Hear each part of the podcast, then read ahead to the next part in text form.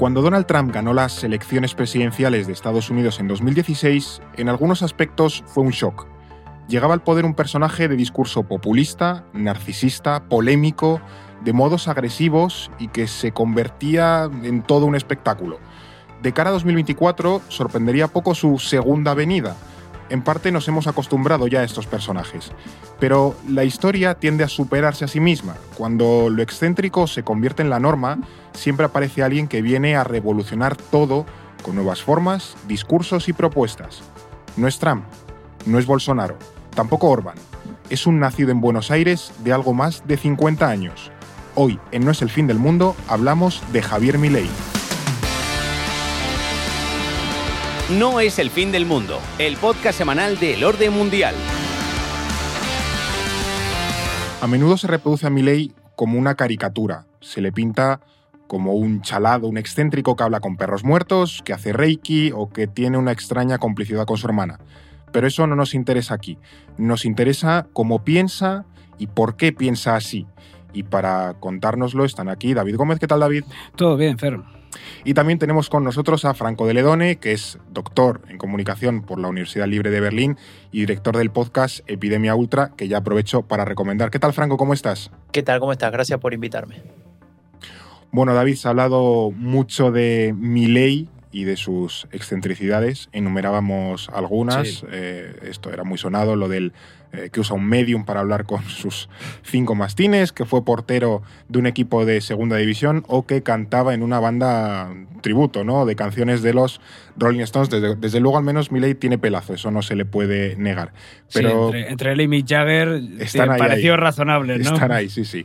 Eh, pero ya digo, eso no nos interesa, es más lo, lo curioso del, del personaje. Nos interesa conocer hoy, y es a lo que le vamos a dedicar este episodio, a entender su eh, pensamiento político. Porque más allá de sus extravagancias, David, ¿quién es Javier Milei? ¿De dónde viene este tipo? Bueno, es la gran pregunta, ¿no? La Hoy todos del millón. identificamos a Javier Milei como el líder de la ultraderecha en Argentina Mm. y el gran favorito para ganar las próximas elecciones presidenciales en el país. Pero lo cierto es que su presencia pública y su trayectoria política son bastante recientes. Pensemos que la carrera de Milei en política empieza en 2018, cuando él decide fundar el Partido Libertario, pero no es hasta las elecciones legislativas de 2021 cuando entra en la Cámara de Diputados argentina como diputado de su actual coalición, La Libertad Avanza, Mm. por la ciudad autónoma de Buenos Aires. Hasta entonces Milei se había ganado la vida como economista, aparte de con todos estos Es lo que, es lo que ha estudiado, hobbies que ha de- de tenido. ser profesor de Reiki, ¿no? Efectivamente, eh, dando clases en la universidad, realizando conferencias y publicando artículos en los medios de comunicación. Pero Milei ya había hecho sus pinitos en política. Él trabajó como economista jefe de la Fundación Acordar, que era el think tank del peronista Daniel Scioli, ex vicepresidente argentino durante el gobierno de Néstor Kirchner, Sí. también ha sido ministro durante unos meses Sí, sí. en el gobierno de Alberto Fernández, y también fue asesor de Antonio Domingo Bussi, ex gobernador de Tucumán, condenado por delitos de lesa humanidad durante la dictadura militar. O sea Buena que- pieza. Sí, conoce un poquito esa casta de la que Sí, él sí, habla. sí. Sin Ahora- entraremos en ahora eso. entraremos, Sí, sí, eh, sí. más a fondo en esos conceptos. Sin embargo, el trabajo que propició su irrupción política fue su cargo como economista jefe en una empresa de gestión de aeropuertos que se llamaba Aeropuertos 2000. O sea que tenemos ahora mismo a un economista, básicamente, que se dedica a sus trabajos de economista, eh, y ahora y llega un punto en el que pasa de asesorar a una empresa de aeropuertos a ser ahora mismo, y creo que de manera indudable, la figura política más popular de toda Argentina. Todo es excéntrico en la vida de Milei, pero vas a ver que tiene bastante sentido, ver, porque Aeropuertos Sigues hilando 2000 piezas, ¿no? Sí, todo, vale. todo encaja Vale, en el puzzle que es Javier Milei, porque Aeropuertos 2000 es propiedad de Eduardo Eurnequian, que está entre los hombres más ricos de Argentina y es el dueño de Corporación América, que es uno de los conglomerados más grandes del país. Entre sus negocios estaba la gestión de los aeropuertos, negocios energéticos, servicios financieros y también el canal de televisión América TV. Aunque ya no es el accionista mayoritario de este canal, Eurnequian sigue controlando dos puestos de la dirección del canal y tiene poder de decisión sobre sus programas. Esto es muy O importante. sea que es un poco eh, llevándolo a Argentina, ¿no? El- como el clásico retrato de un oligarca, que controla, tiene negocios en todos los sectores, controla medios de comunicación. Sí, O pues, sea, uno de estos hombres todopoderosos que al final maneja un país. quizás podemos salvar las distancias y decir que es un Rupert Murdoch o un Logan Roy de la vida, es. pero eh, por esto no es casualidad que en uno de esos programas de América TV llamado Animales Sueltos, Javier Milei iniciara su carrera en la televisión. De hecho, fíjate cómo fue su debut como tertuliano en el programa. Ya era toda una declaración de intenciones. Y podría ser ministro de Cultura, pero va a ser también este, un ministro de Economía adjunto, es eh, Javier Milei. ¿Cómo anda, Javi? Gracias por O venir. dame el Banco Central, que te, que te la tasa de inflación. Digo, ¿querés bajar la inflación? Dame el Banco Central. Tiran las cosas eh, solamente para empezar a provocar la... Ah, ya, esta es su primera intervención y ya va a saco. Sí, sí, sí. Y bueno, ya te puedes imaginar que a partir de ahí fue labrándose esa fama No, claro. con su estilo. Polémico. Claro, su, ese lenguaje agresivo contra la clase política y el resto ya, pues, es historia.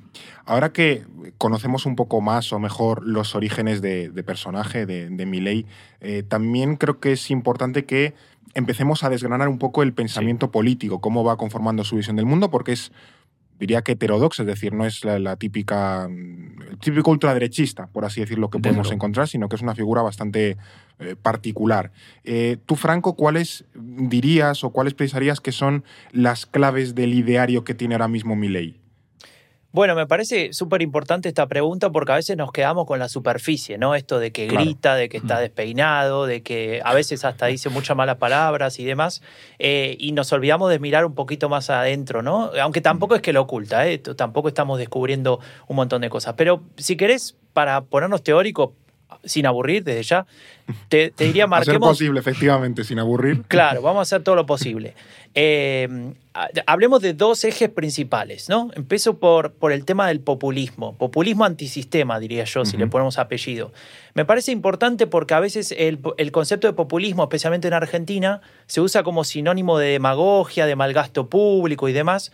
Y yo lo estoy tratando de ubicar en un sector, si querés, más, como decíamos antes, teórico. Es decir, esta visión de que la sociedad se divide en dos grupos homogéneos y contradictorios entre sí, es decir, que compiten por sus intereses. Uno sería la élite corrupta y el otro sería el pueblo víctima de esa élite, ¿no? Esa es como En la el- definición politológica. Claro. No tanto el, el- el insulto o el nombre Sí. peyorativo que a menudo se utiliza. Exactamente, ¿no? Y entonces eh, me, me gusta mucho este concepto, más allá de, de- de ese uso que después se le da en el, en el día a día, porque ayuda a entender un discurso, ¿no? Uno puede identificar esos dos eh, sujetos que acabo de mencionar.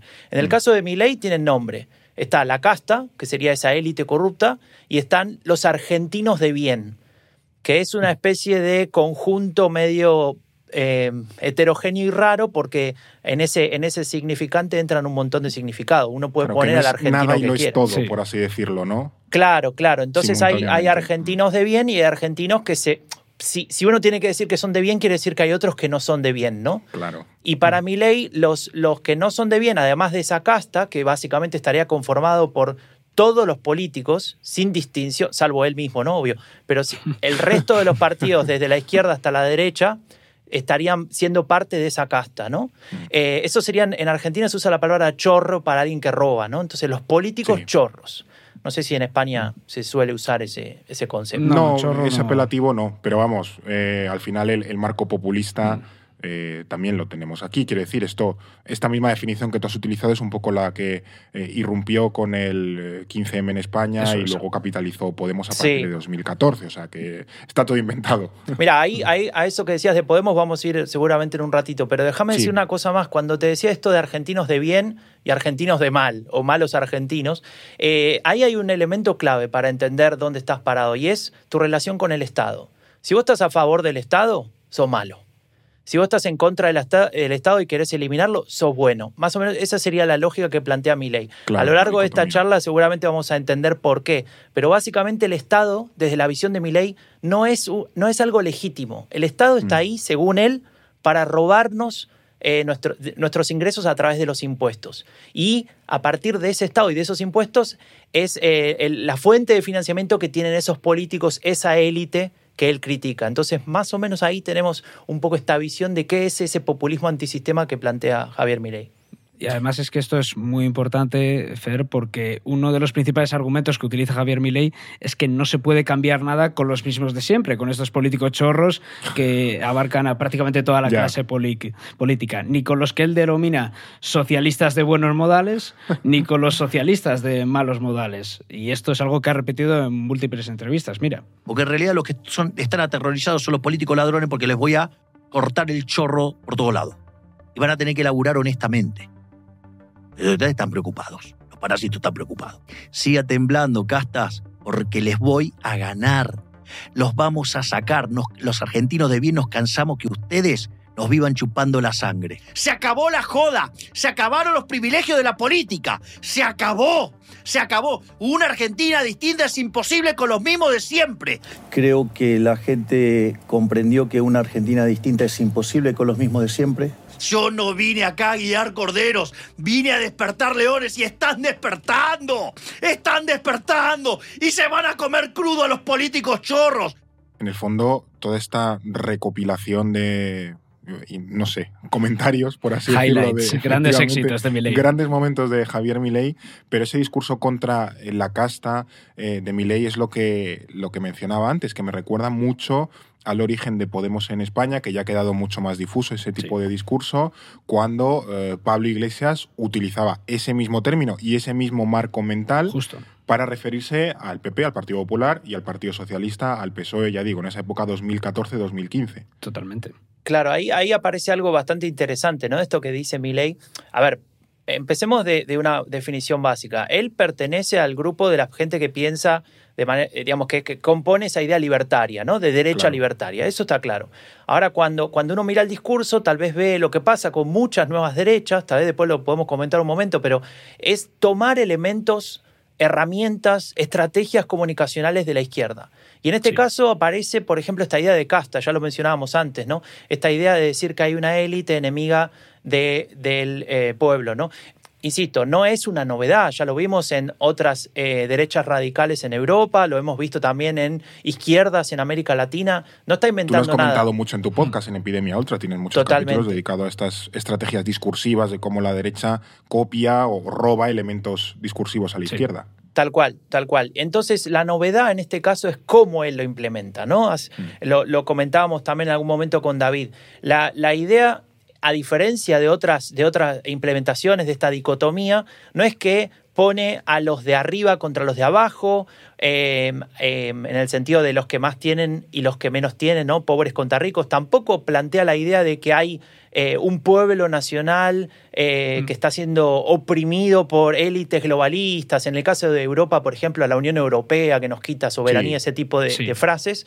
No parece eso en mi ley, ¿no? Y es novedoso. Él lo que plantea es hay una casta política, que son estos que definíamos antes, ¿no? Estos políticos que se roban todo, y unos argentinos que trabajan y que con sus impuestos financian a todos los que no trabajan, ¿no? Entonces habría como, si se quiere, dos grupos, dos tipos de enemigos, unos que serían los que, los que arman todo este teatro para que se financien aquellos que no trabajan y, y- y sobreviven por el Estado, ¿no? Eh, y esto es una, un frame y una forma de, de contar esta historia que se ha expandido mucho durante los últimos años en Argentina a través de los medios. Esto que decía David de- del canal América TV, vos podías ver regularmente la idea y se planteaba esta lógica de que hay argentinos que pagan impuestos y que sostienen a la otra mitad de Argentina que no ha los sido paga. como un cañón para ese Sí. discurso, ¿no? Ese canal. Él lo ha sabido, se ha transformado en el vehículo de ese frame que venía siendo sembrado desde hace mucho tiempo. Mm. Y en general cuando, cuando aparecen estas figuras, ¿no? No lo digo solamente por mi ley, lo digo cuando aparece en su momento Vox, cuando aparece en su momento AFT en Alemania, el mismo Donald Trump, ¿no? Eh, uno dice, uy, ¿de dónde salió esto? Bueno, no, no, no, no son extraterrestres, son productos de discursos, de narrativas que estamos discutiendo en nuestras sociedades. Lo que Mm. pasa es que nos cuesta darnos, darnos cuenta y aceptarlo incluso, ¿no?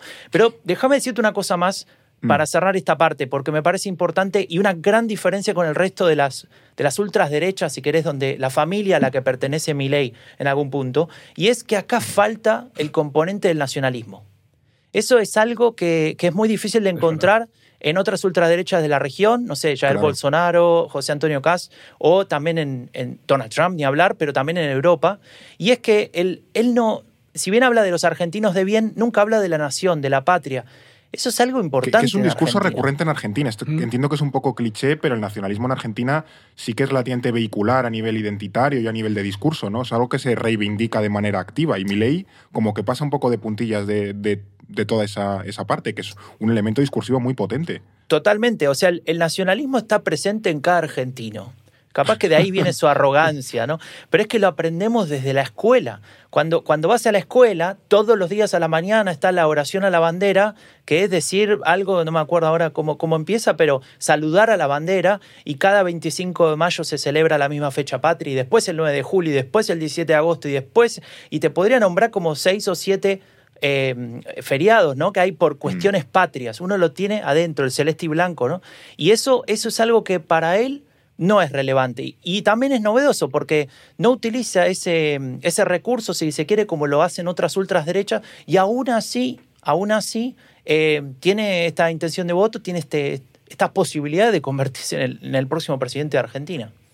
No sé qué, qué opinión tampoco tendrá Milei, por ejemplo, de temas como Maradona o Messi, que movilizan eh, mucho. No sé, si, no sé si llega a ser futbolero o utiliza su discurso por, por ahí. Bueno, tiene declaraciones sobre ¿Ah, sí? Messi, Ah. sí, como, como criticando. Eso también te divide- te divide No, no, Argentina, ¿eh? él, él lo utiliza. De hecho, él defendía a Messi diciendo que solo en un país de envidiosos como Argentina se podía criticar a Messi. Vale. Entonces, es- o sea, es- es, es un como encaja dentro de ese marco individualista. Claro, es del- la utilización de la figura de Messi para canalizar su propio discurso. Pero sí, tiene por ahí unas declaraciones Pero interesantes. bueno, más, más allá de, esta, de esa cosa un poco eh, Te digo una cosa, Fernando, fue, ar- fue arquero de fútbol él. Estuvo Sí, por sí, llegar a la primera segunda división. división, ¿no? Sí, Sí, Chacarita Juniors. sí. Ah, mira. No, no, tengo el placer de conocer el club, pero bueno, se ve que eh, le fue mejor en su, le ha ido mejor en su carrera política que en la carrera Eso sí. futbolística, un poco como, como a Julio Iglesias, que también era portero y luego se Es dedicó a la música. Pero bueno, Y más Kiko esto- Rivera también, por cierto. Bueno, en fin, sí, casi mejor que, que haya dejado eso. Eh, pero luego, en esa dicotomía de pueblo-élite, también eh, por, por, eh, por dar un poco el, el marco, él habla mucho, es, es un detalle, ¿no? Él habla mucho de esa casta política, pero no, no hay otra élite, yo qué sé, Podemos apuntaba claramente a la élite económica y es algo eh, recurrente. No sé si Milei, claro, pasa de puntillas sobre la élite- económica porque no es una élite que le compense tocar o atacar. O sea, al final no es una contradicción de su discurso. Milei sí que es verdad que habla de empresarios preventarios, como decía Franco, de gente que se aprovecha del Estado, pero tampoco toca tanto a esas élites, eh, entre otras cosas porque él defiende un discurso hipercapitalista, libertario, entonces los que generan riqueza y los que dinamizan la economía no son un enemigo para Javier Milei. O sea, que vuelve un poco a ese marco en el que comentaba Franco antes de que si tú estás con el Estado, te aprovechas del Estado, aunque seas empresario, mal, eso, empresario prebendario y tal, pero si eres un empresario que intenta ganarse la vida y tal, sin aprovecharse del Estado, entonces, eh, bien. Esto también me recuerda un poco que eh, haciendo como unos reajustes, ¿no? apretando así unas, unas tuercas y la relojería, eh, Milei se ha apropiado del lenguaje de la izquierda para todo su discurso. Eh, ya digo, esquiva los temas que le son delicados, pero luego aprovecha ese discurso clásico populista de la izquierda para, para ponerlo a su favor. Sí, en ciertos aspectos es así. De hecho, el que se vayan todos que ha usado Milei eh, durante la campaña y cantando es el mismo eslogan que se popularizó en Argentina a partir del 2001 contra los gobiernos neoliberales que habían llevado a Argentina al corralito y que impulsaron la llegada del kirchnerismo al poder. Es más, fíjate cómo lo cantaba precisamente en uno de esos mítines el pasado agosto. La casta tiene miedo, pero hay algo que los asusta más que a todos. El canto que más los asusta a la casta esta de mierda fue el canto del 2001-2002, cuando pedimos que se fueran todos y no se fue ninguno y se quedaron todos. Por eso tienen terror cuando le cantamos, ¿qué cosa? Que se vayan todos, que no quede uno solo. ¡No! Que se vayan todos. ¡Oh! A ver, a ver, a ver, a ver. O sea, me estás como eh, diciendo, planteando que Milei es una especie de revival del kirchnerismo o una especie de reacción a la reacción. Bueno, a ver, eh, quizás es mucho decir, pero es verdad que en cierto modo se parece. Eh, Lo único que cambia el enemigo, porque hace 20 años estábamos hablando de que el mal eran esos neoliberales Sí. y hoy son los socialistas, la izquierda irresponsable o el marxismo cultural. Pero esa lógica del voto protesta es prácticamente idéntica. O sea, que sería como una especie de, de bomba de, de efecto retardado que ha tardado 20 años en volver a explotar. Pero bueno, hemos dicho que el primer eje básico, lo comentaba Franco antes, eh, ese primer eje de- del pensamiento de Milley, es ese populismo antisistema o antipolítico, pues eso, la casta, los políticos, etcétera, etcétera. ¿Cuál sería otro de los pilares, Franco? ¿Dónde, dónde podemos llevar al, al segundo punto? Mira, para, como te decía antes, para, para teorizar, pero sin pornos aburridos, empiezo por, por una, una historia, si querés, personal. Cuando yo, cuando yo era chico, yo, yo eh, digamos, mi infancia la pasé en los años 90. En los años 90 en Argentina fue una época de privatización total, ¿no? De todas las empresas del Estado y demás pasaron a manos privadas. Fue, fue un cambio enorme, ¿no? Eh, y me acuerdo en ese momento, tenía ocho años, siete años, y mis papás viendo eh, los, la- los- estos talk show de política a la noche, ¿no? Y había una frase que me quedó grabada, que es, achicar el Estado es agrandar la nación. Todos los periodistas diciendo, achicar el Estado es agrandar la nación. Es potente, ¿eh? La Eh, frase. Sí. Claro, y lo que decían era esto, ¿no? Decir, no, no se ponga mal porque vamos a privatizar, no sé, la empresa pública de, de petrolera, vamos a privatizar los aeropuertos, la aerolínea de bandera, la luz, el, gas, el gas, el agua, etcétera, sino porque eh, vamos a agrandar la nación, ¿no? Claro, se quedaban sin trabajo cantidades y cantidades de personas, eh, el paso a manos privadas no significaba mayor eficiencia, más allá de que se lo vendía como tal, pero bueno, eh, a veces mejor eh, malo, malo por conocer que bueno conocido, de, dando vuelta al refrán. En cualquier caso, eh, y ahora sí yendo concretamente a tu pregunta, el segundo pilar es el, el liberalismo libertario, o sea, la visión libertaria de la vida, donde, donde el Estado tiene que ser lo mínimo indispensable. Incluso si puede desaparecer, aún mejor. De hecho, en algún momento Milei ha llegado a decir esas cosas. Lo que pasa es que el grado que maneja Milei de declaraciones es amplio, ¿no? Entonces, en alguna entrevista vos lo encontrás diciendo eh, casi lo contrario de lo que plantea Mm. a veces, ¿no? Porque quiere moderarse. Pero en cualquier caso, podemos coincidir con que el Estado es el enemigo número uno. Eh, él habla de, de que el Estado hay que reducirlo al máximo porque así reducimos el gasto público. Claro. Eh, habla de privatizar desde ya todas las agencias estatales y demás. La- el, el CONICET, que es como la, la, el- la Comisión, digamos, de Investigación y Desarrollo Tecnológico de Argentina. Sí. Eh, la educación ni hablar. De hecho, él habla de implementar una suerte de vouchers, ¿no? Digamos que cada familia recibiría una especie de vale de parte del Estado que llevaría a la escuela en, la cual quisiera que sus alumnos, eh, perdón, que sus hijos eh, estudien, pero esa Sí. escuela sería privada. Entonces, y, eh, a ver, llegó a decir eh, que hay que privatizar las calles, ¿no? Digamos que cada uno se ocupa de ¿Cómo su es eso? parte de la calle. Claro, Ah, imagínate, ah, el- a ver, una de las discusiones que había, de hecho, a, a uno de sus candidatos el otro día le hicieron una pregunta y, y se puso, se enojó mucho. Esta gente se enoja mucho cuando le hacen preguntas que no le gustan, ¿no? Entonces le dijeron, ¿a vos te gusta eh, tener subsidios del Estado? No, obviamente que no, le responde. Ah, no, ¿y dónde estacionas tu auto? ¿En, en un parking privado o en la calle? No, en la calle. Ah, entonces está siendo financiado por el Estado. ¿Cómo? Claro, la calle la hizo el Estado y vos estás dejando tu auto. ¿no? No, se enojó un montón, se levantó y se fue. Lo echó de la, la, la entrevista era en su casa y lo echó de su casa. Eh, pero bueno, ese es una- un detalle. En cualquier caso, Milei habló de privatizar las calles, de que habría, no sé cómo, imagínate un sistema en el cual cada uno se ocupa de sus, no sé, 40 metros cuadrados de, de asfalto. Claro, claro, claro. No sé quién se haría cargo de una autopista, por ejemplo, pero bueno, no- tampoco nos vamos a poner tan a fondo, ¿no? Desde ya, eliminar la obra pública, todo tendría que estar en manos de privados, con lo cual, si no conviene hacer no sé cuál puente o no sé cuál ruta, bueno, la gente a la, que le, cual, a la cual le beneficiaba ese puente se puede olvidar de, de- de moverse. Y de hecho, llegó a decir con ese sistema de vouchers que, que si hay una escuela en algún lugar muy donde no sería negocio, digamos, muy apartado, no sé, en la precordillera, eh, que bueno, que esa escuela no tendría que existir si no fuera negocio. Lo cual deja sin escuela. escuelas rurales, que eso no suelen ser, no suelen tener muchos alumnos, pues claro, las deja en una situación de prácticamente cierre. Y, y- y eso, Sí, sí. como para cerrar, eh, y, y digamos, el- la medida más, eh, si querés, más, más clara, que tal vez la que, la que manifiesta en, en la población menos rechazo, porque hay mucha gente enojada con la política, tal vez después hablamos de eso, es decir, bueno, tendría que haber menos ministerios, ¿no? Que creo que eso lo hace cualquier político cuando habla de gasto público.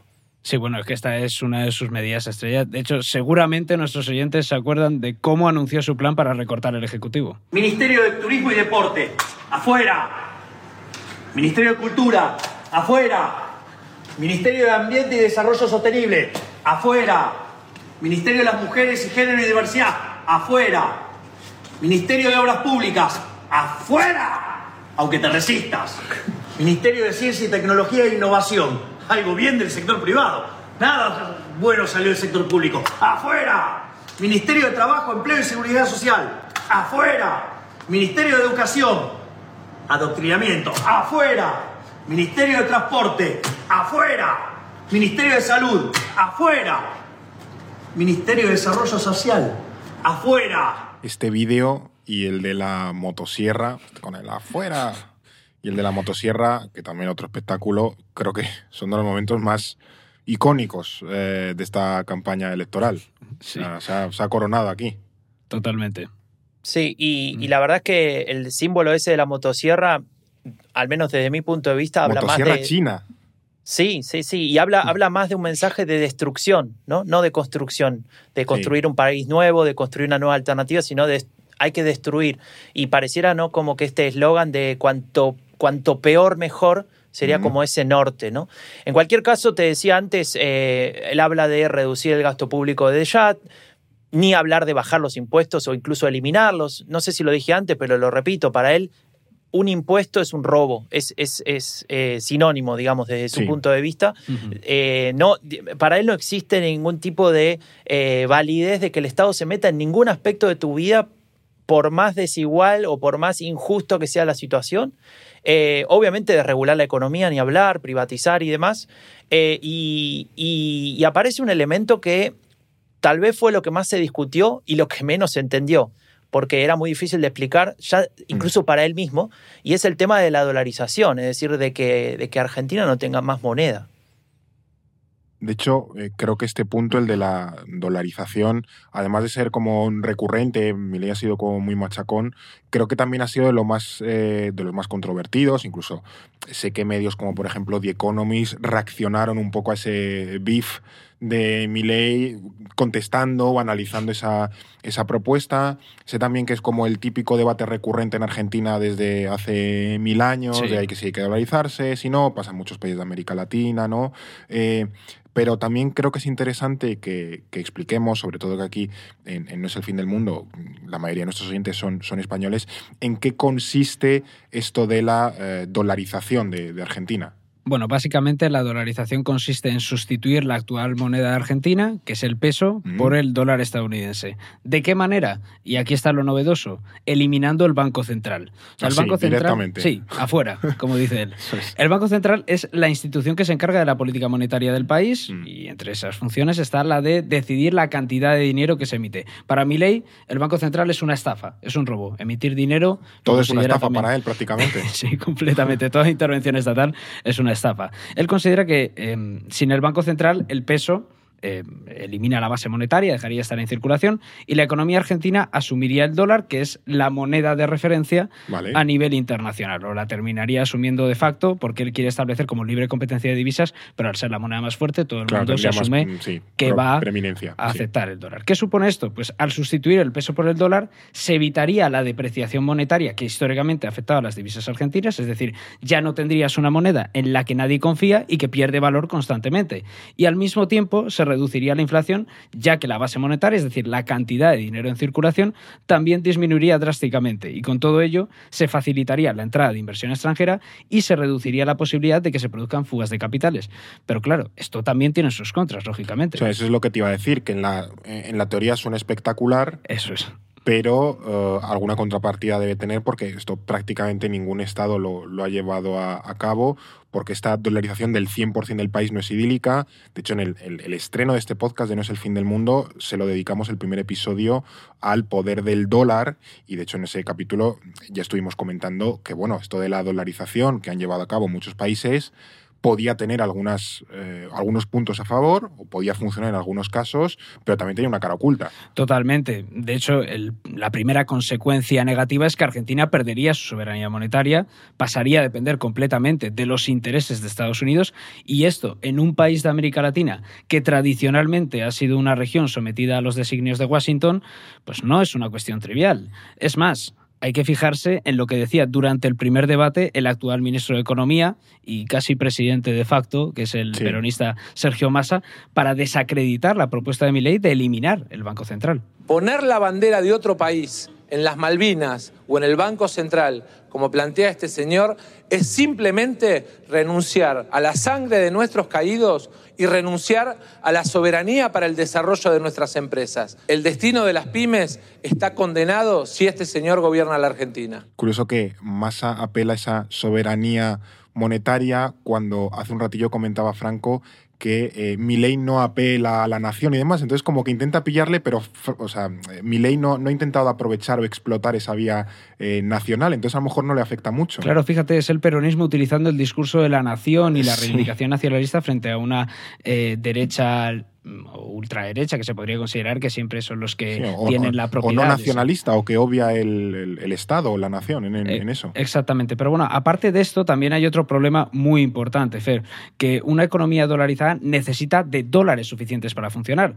El problema es que al no poder controlar esa cantidad de dinero que hay en circulación, porque ya no tienes Banco Central, Argentina pasaría a depender de las remesas procedentes del extranjero, de las reservas y de las exportaciones, lo que dejaría su economía más expensas de la coyuntura internacional internacional. Por eso, la dolarización es más viable, por ejemplo, en países como Panamá o El Salvador, o en estados como Ecuador, cuya economía se concentra principalmente en las exportaciones de petróleo que se facturan en dólares. Claro, o sea, Pero, a la exportación siempre, claro. Pero eso no es factible en una economía que es mucho más grande y diversificada como la de Argentina. De hecho, una de las razones por las que colapsó la economía argentina en el año 2001, como hemos dicho antes, cuando es cuando estaba establecida esa convertibilidad del peso al dólar, es decir, un peso igual a un dólar, es que no se podía garantizar la cantidad de, flujo de dólares suficientes en el país. Aquí Franco discursivamente no, no sé cómo ha planteado esto o, mi ley y si convence demasiado a la sociedad argentina esta, esta idea, que es como mínimo arriesgada. Mira, te voy a decir algo que, tal vez tenía pensado para decir después, pero me adelanto porque viene al caso, ¿no? El, eh, él, utiliza algo, una, herramienta, un elemento que usa la, ultraderecha en todo el mundo, que, que, yo llamo provocación estratégica, ¿no? Que es esta capacidad de poner con una frase, con una declaración, un tema en agenda a partir de salirse o de superar lo políticamente correcto, ¿no? Es decir, decir algo fuera de lugar, básicamente. Eh, y esto se, funciona a diferentes niveles. Hay, hay provocación estratégica extrema, como cuando dijo que, hay, que, que había que haber un mercado para vender órganos o eh, hasta habló de vender eh, bebés, que eso es, digamos, como un extremo que, que le, le, generó un par de, de, de, problemas, pero es otra cuestión. Y hay otros que son más, un poco más eh, si querés, controlados, que sería, por ejemplo, dolarizar, ¿no? Decir, bueno, se elimina la moneda nacional argentina, el peso argentino, y, perdemos esa soberanía en un país donde la patria es importante, como decíamos antes. Em, el tema es que la provocación estratégica, como toda arma, porque es un arma, tiene doble filo en algún punto.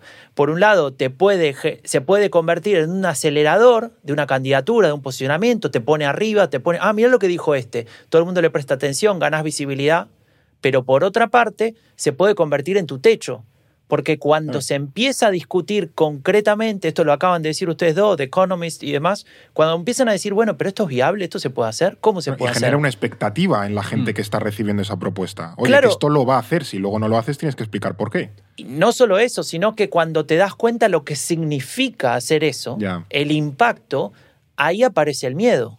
Ahí decís, bueno, pero en realidad esto tal vez no me gusta. Me gusta que se enoje, me gusta que grite, pero las ideas que tiene nos pueden llevar a un problema aún mayor, no lo sé.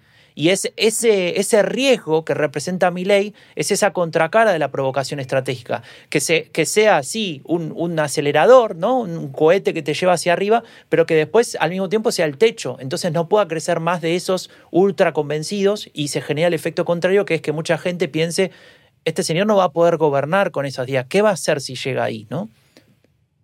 De hecho, Claro, estábamos hablando eh, de cómo esa convertibilidad entre el peso y el, y el, dólar fue una de las razones que nos llevó al corralito del, año 2001, eh, y que esa, ley de convertibilidad al fondo pues era una dolarización encubierta, el valor del, peso se fijó al del dólar por, por, ley, y claro, es cierto que se eliminó la, la, inflación en aquel momento en Argentina, que ahora es evidente que es un problema, no sé si está cercana al 100%, ¿no, Franco? La, arriba, la, inflación ahora mismo, claro. Eh, incluso ha, pasado, pero esa dolarización incrementó el desempleo, creo que de un 6% en el año 90 al 17%, o sea, casi se triplicó en apenas seis años. Eh, y de ahí fue al corralito, Argentina directamente. Claro, es, es, lo que comentábamos. Si no hay dólares suficientes en circulación, solo te quedan dos opciones. O incrementas el endeudamiento externo, que en Argentina ya está disparado y suele ser recurrente, más sí, sí, todavía, sí o recortan los salarios para reducir las importaciones y la salida de dólares del país, que es otro problema recurrente en Argentina. Milei, de todas formas, dice que puede conseguir los dólares suficientes vendiendo los activos del Banco Central, pero esas proyecciones han sido criticadas por varios economistas por ser vamos a calificarlas un tanto optimistas. Sí, ¿no? Que a lo mejor se ha tirado un, un, triple y no le, no le sale. O sea, entiendo que esos activos pues formarán sí. parte del oro, otras divisas internacionales que tenga Argentina, pero no sé cómo va Argentina de reservas de oro, por ejemplo, la verdad. Pero bueno, de todas formas, eh, más allá de este eh, pensamiento libertario en lo económico, lo cierto es que el discurso de, de Milley eh, tiene tintes bastante conservadores y en algunos puntos reaccionarios en el plano social, porque sus posiciones contra, por ejemplo, el aborto, el feminismo o el ecologismo, te las podría afirmar cualquier Donald Trump o cualquier Jair Bolsonaro en América en, América, en general. Sí, sí, totalmente. A ver, eh, para, para ponernos de vuelta teóricos, podemos decir que Milei es un paleo libertario, ¿no? Suena raro eso, suena a museo. Eh, libertario ya sabemos lo que es, lo estuvimos comentando. Paleo libertario viene de, de, la idea que acabas de mencionar de que, de que estás de acuerdo con valores conservadores, que parecieran contradictorios con los de un libertario, si querés, en un amplio margen. Pero claro, acá dividimos lo que sería tu visión de la economía con tu visión de la sociedad. Eh, esto no lo inventó Milei tampoco, la mayoría, todas las cosas, que salvo lo de la motosierra, creo, el resto lo, no lo inventó él. Eh, entonces, de hecho, lo de la motosierra seguramente tampoco lo inventó él, no importa. Murray Rothbard, ¿te suena? El, el, ideólogo de lo que sería el paleolibertarianismo en Estados Unidos, que de hecho él lo toma o se alimenta de toda la escuela austríaca de Mises y demás, es decir, esta escuela austríaca libertaria extrema, sí. porque hay otra libertaria que no, o mejor dicho, liberal, que no es tan extrema como, como esta, ¿no? Pero, como liberal no libertaria, ¿no? Sí, Pero hay exacto, otros que directamente exacto. van al libertarianismo. Y lo que decía Murray Rothbard es, eh, el problema que tenemos es el liberalismo en términos de valores, en términos de valores. Es decir, él criticaba, y acá otra contradicción pareciera, ¿no? Hay que tener cuidado con los conceptos. Él criticaba el liberalismo en términos de, por ejemplo, igualdad de género, ¿no? Esto, mm. todo, todo lo que acabas de mencionar para no, para no repetirnos. Cuando eso se vuelve mainstream, es decir, 80, 90, depende de cada país, ¿no? Cuando el sí. feminismo eh, empieza a tener una, un, un, posicionamiento, cuando se empiezan a poner en juego, mejor dicho, en discusión determinados valores tradicionalistas, donde, donde cada género tenía su rol, donde la familia estaba conformada de determinada manera y demás cuestiones, ahí aparece ese miedo al cambio, ¿no? Lo, lo que se conoce en la, en la, teoría sobre estos temas como contrarrevolución silenciosa. Así como una revolución silenciosa que, por ejemplo, llevó a las mujeres de estar condenadas a ser ama de casa a poder desarrollarse en todo sentido, mm. eh, de su vida laboral y demás, eh, eh, apareció una contrarrevolución silenciosa que es este movimiento, si se quiere, en contra ¿no? de, de, estos, de estos valores liberales. Y Pero eso es, lo es una que... defensa del statu quo, Franco, lo que plantean. Tal no, cual. No, no son muy innovadores. Es, queremos que todo siga igual como era en los 50 o 60. Tal cual, pero lo innovador, o lo, si querés lo nuevo, aparece eh, fines de los 60, principios de los 70, con las nuevas derechas. ¿no? En Francia, un pensador, un ideólogo eh, de extrema derecha, se, llamaba, se llama Alain de Benoit, eh, nuestro querido amigo Arsenio Cuenca escribió sobre él, sí. lo pueden buscar en el orden mundial. Eh, el Alain de Benoit lo que, lo, que lo que se da cuenta, allá por, insisto, fines de los 60 en, en Francia, es que la extrema derecha postfascista, después de la Segunda Guerra Mundial, no iba a llegar a ningún lado así como estaba, ¿no? Digamos, con sus consignas, con sus ideas del mundo y demás. Y lo que él dice, esto hay que, hay que transformarlo, porque no vamos a ganar la batalla política. Estamos del lado de los perdedores. Y lo que hace. ya no vendía. En la, bueno, en la sí, se podría decir que sí. Claro. Eh, y lo que dice es, bueno, vamos a, vamos a ver cómo podemos construir esta lucha desde otro lugar. Y ah. hace algo llamativo para muchos, para los que lo conocen ya es común, y es tomar del pensamiento de Antonio Gramsci, un mm. marxista italiano de principios del siglo XX, mm. que había escrito sobre una idea de, que se conoce como batalla cultural. Es decir, lo primero que hay que hacer para ganar una batalla política es ganar más arriba la batalla cultural, la de las mentes, mm. la que nos permite a nosotros definir más o menos ampliamente lo que está bien y lo que está mal, lo que se puede hacer, lo que no, lo que es moral y lo que es inmoral. Y lo que, lo que plantea mi ley, así como todos estos partidos de, de ultraderecha, y de ahí que para mí mi ley pertenece a esta familia de, de partidos de, de, derechas radicales, es eh, tomar esta idea de nuevas derechas, ¿no? de decir, bueno, vamos a conquistar las mentes. Y de hecho, él mismo, hay muchas declaraciones de él diciendo la batalla es cultural, estamos peleando la batalla cultural. Hay que impedir que, que esta, esta marxismo cultural, como le llama él, eh, este marxismo cultural domine la discusión política de lo que está bien y lo que está mal. Y él plantea, bueno, su, su verdad es que, que la estuvimos viendo, viendo hasta ahora, ¿no?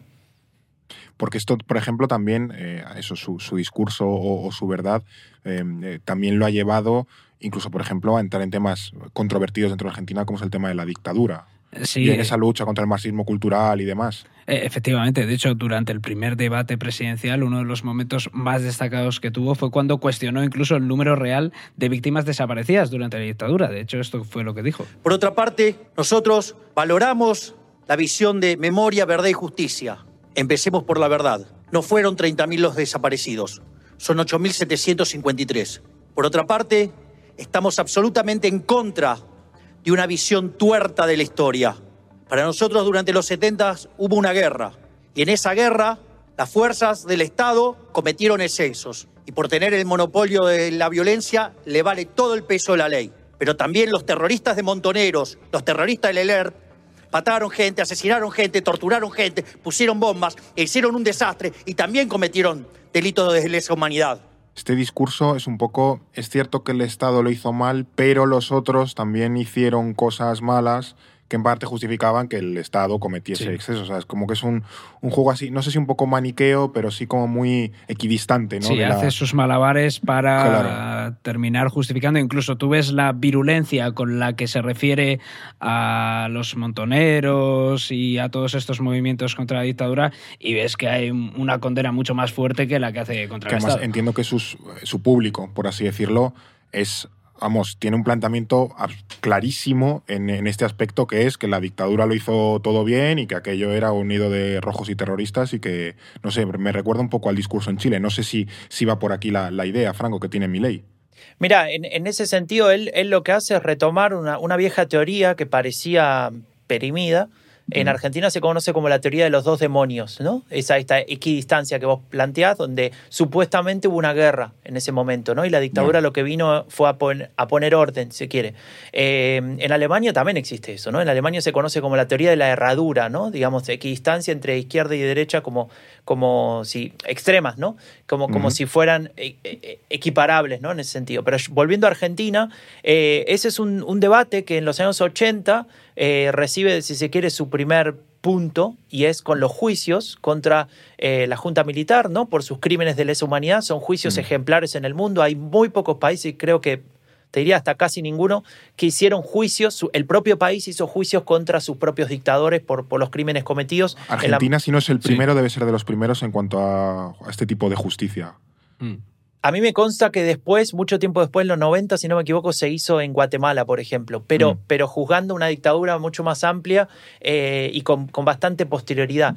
Pero, pero esto pasó, imagínense, los juicios, si no me equivoco, fueron en el 85, hace poco salió la película, 85. Sí, sí, sí, sí Y la dictadura... Una película muy recomendable, por cierto, la de Argentina, buena, sí, 1985. Con Ricardo Darín, muy Eso buena. es y la, la, dictadura termina en el 83, entonces era muy, muy, todo muy fresco, ¿no? Eh, y entonces eh, lo que hace ley es retomar esto. Yo creo que tiene, tiene un componente de eh, oportunismo electoral, intentar, digamos, eh, levantar un electorado que pueda llegar a estar todavía de acuerdo con estas ideas, ¿no? Eh, y al mismo tiempo plantear, como siempre, esta posición transgresora, ¿no? Que casi que es como su marca registrada, de estar más o menos en contra de cualquier tipo de consenso. Eh, incluso en aquellos que lo ponen en lugar contradictorio. Después vemos tal vez alguna contradicción, pero el, el punto es eh, que él siempre tiene esta necesidad de, de, de, de discutir eso que está establecido para ya. legitimar ese posicionamiento, ¿no? Y luego, por ejemplo, en, en yo qué sé, temas como el, el aborto, claro, él, él, lucha en su cabeza contra ese marxismo cultural, pero luego llega a hacer unos, uh -huh. unos regates un poco extraños, hablando de que la mujer es libre, pero el bebé no nacido, o sea, es libre, no, no, no sé ahí eh, si, si entra también en contradicciones. Mira, es, es complicado porque, por ejemplo, cuando él habla de, de la, él habla de que la libertad es el, el respeto, ¿cómo es? El respeto irrestricto por el proyecto del prójimo, algo así. Ah, Tiene una de esas definiciones que repite todo el tiempo. Eh, Como esa definición de mi libertad acaba donde empieza la tuya o algo así. es algo un poco ese parecido, ¿no? Un poco, un poco por ahí. Eh, es increíble porque, perdón, un paréntesis, ¿no? Él repite sus mensajes todo el tiempo. Pues po- podrían estudiarlo a mi ley, pero solamente desde la comunicación política, porque es, una persona que es muy capaz de instalar frames. Al punto que, que yo me los llevo a saber de memoria, mucha gente, ¿no? Em, Eso es un éxito, ¿eh? Eso es, eso es Totalmente. brutal. Sí, sí, de hecho Totalmente. la definición que comenta Franco es, es que literalmente la ha repetido. Yo he visto a lo mejor seis, siete entrevistas y en todas, eh, y además con las mismas palabras. Pum, pum, machacón. Proyecto del proyecto de vida del prójimo, etcétera, etcétera. O sea, se la sabe de memoria. Eso es una genialidad, vamos. a Claro, y si el, proyecto de vida del prójimo, por ejemplo, de una mujer que decida adoptar, eh, aparece, digamos, en su camino, ahí Mm. se olvida de la definición, ¿no? Y la pone a un lado y dice, no, eso está mal, estoy en contra de eso. Creo que ahí también, como te decía antes, aparece un componente de eh, oportunismo electoral o electoralista, ¿no? Tratando de cooptar un sector de la población que está en contra del aborto, que lo existe y es, es amplio. O sea, el- la cuestión del aborto fue una discusión de muchos años en Argentina, de hecho sigue existiendo y, y tiene tuvo una discusión muy importante en el diputados, gente en la calle de, desde los dos, digamos, sectores y demás. Y, y otra, otra cuestión tal vez interesante es lo de la educación sexual. Bueno, está relacionado Sí. con lo anterior, ¿no? Pero digamos, la educación sexual integral, entendida como darle herramientas a una persona para que pueda decidir qué hace o deja de hacer con su cuerpo en ese sentido, para, también para que se cuide, ¿no? Para que se cuide de abuso, para que entienda dónde están los límites y demás. Bueno, para él eso está mal, eso es una especie de adoctrinamiento. Y ahí es donde creo que coincide con la ultraderecha, ¿no? En ese sentido, es decir, en esta idea de que hay una especie de marxismo cultural que viene a colonizar las mentes y a transformarnos a todos en, en gente malvada, aparece lo moral. Entonces, claro, se desvanece ese perfil científico que él quiere, que él Claro. quiere plantear, ¿no? Y luego, por ejemplo, hemos hablado de que Milei quiere reducir el gasto público al máximo, pero luego en el ámbito religioso tú le preguntas por los subsidios a la Iglesia Católica y ahí ya no se muestra tan contundente para eliminarlos. De hecho, así explicaba su postura en una entrevista en agosto. Y a propósito de los recortes del gasto público, el Estado aporta a eh, los cultos religiosos, a los colegios, exenciones impositivas, a los obispos. ¿Qué va a hacer con todo eso? Digo, en principio, digo, todavía eso no se puede modificar. Vos tenés que hacer un montón de reformas antes para poder avanzar en Incluso ese. constitucional. O sea, eso digo, hay cosas que Y nosotros no estamos por, otro- reformas constitucionales. Esto me recuerda un poco eso que comentaba antes Franco, de que cuando les ponen un poco contra las cuerdas, se enfadan y se van. Cuando les pillas en las contradicciones, como que cortocircuitan y salen por algún, alguna derivada un poco, un poco extraña, pero al final, no, no sé cómo. Todo me, me lleva a pensar que Milei dice que está en contra de la casta, pero ha trabajado para la casta o ha trabajado con la casta, incluyendo grandes empresarios y políticos peronistas.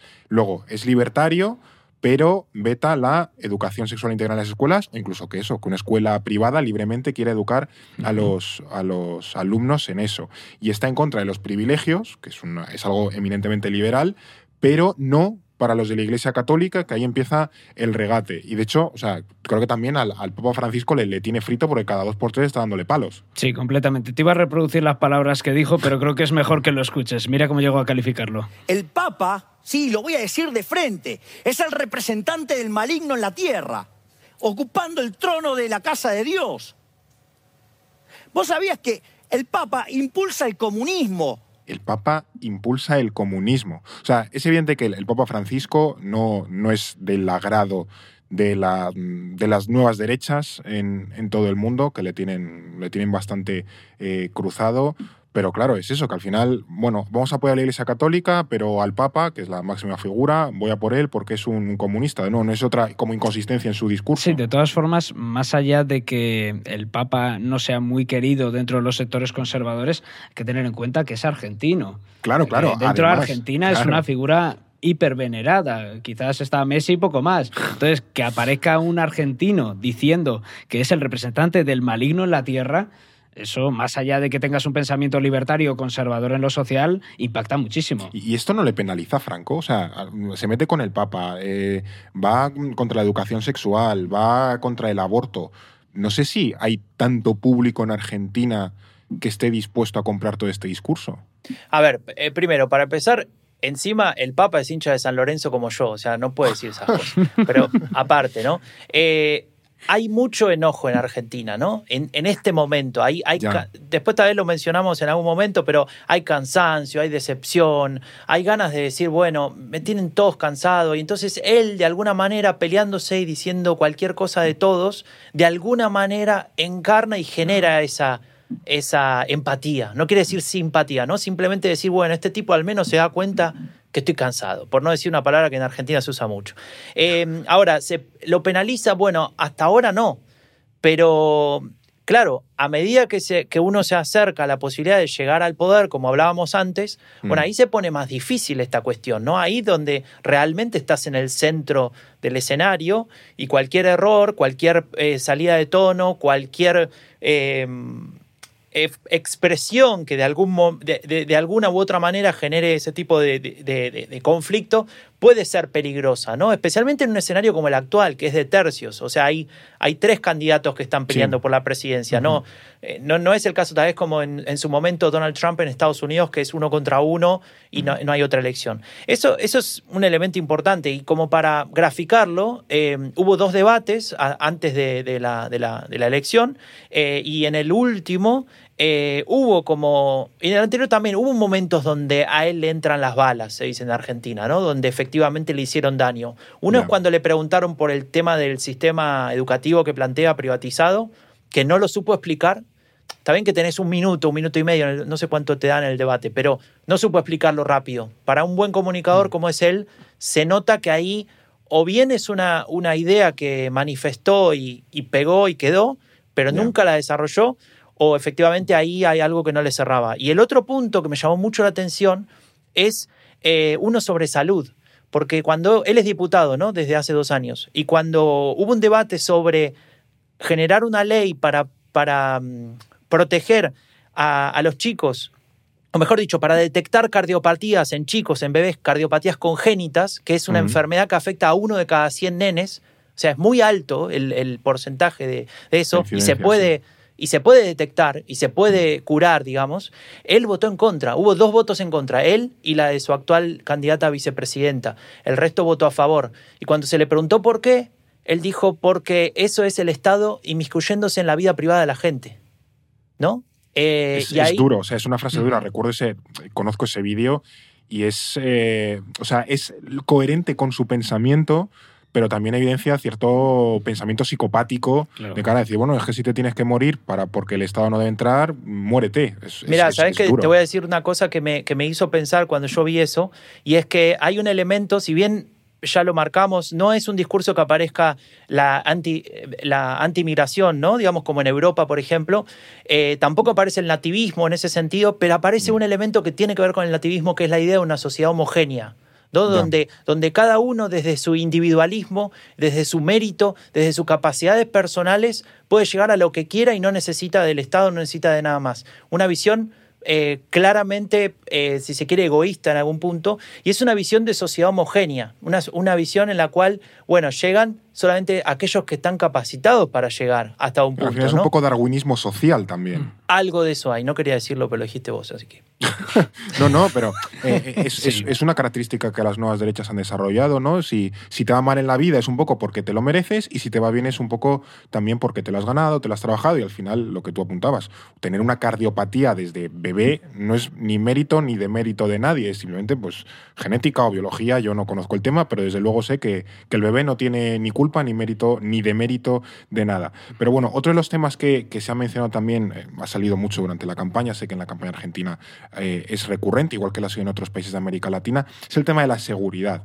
Y eh, ya has comentado antes que la inmigración no es un tema importante, o al menos Milei no, no lo está intentando capitalizar eh, por ahí, pero eh, sí es cierto que su candidatura ha enfatizado mucho esa idea de la mano dura contra la delincuencia, incluso ha llegado a defender que se porten armas libremente O al menos esto es lo que decía hace unos meses. Aquellos estados que tienen libre deportación tienen menos delitos, porque en realidad el delito es como cualquier actividad. Cuando vos le das beneficio, cuando tienen mayores beneficios, crece. Entonces, ¿qué pasa? Cuando vos le bajás el costo al delincuente, bueno, entonces el beneficio esperado sube y por ende la actividad crece. Casi es de manual. Armar a la sociedad va menos inseguridad. ¿Sabes lo que pasa? Que el costo esperado del delincuente no sabe si vos estás calzado o no. Y ante la posibilidad, su costo esperado sube. La delincuencia cae. En esa, la evidencia empírica es muy contundente.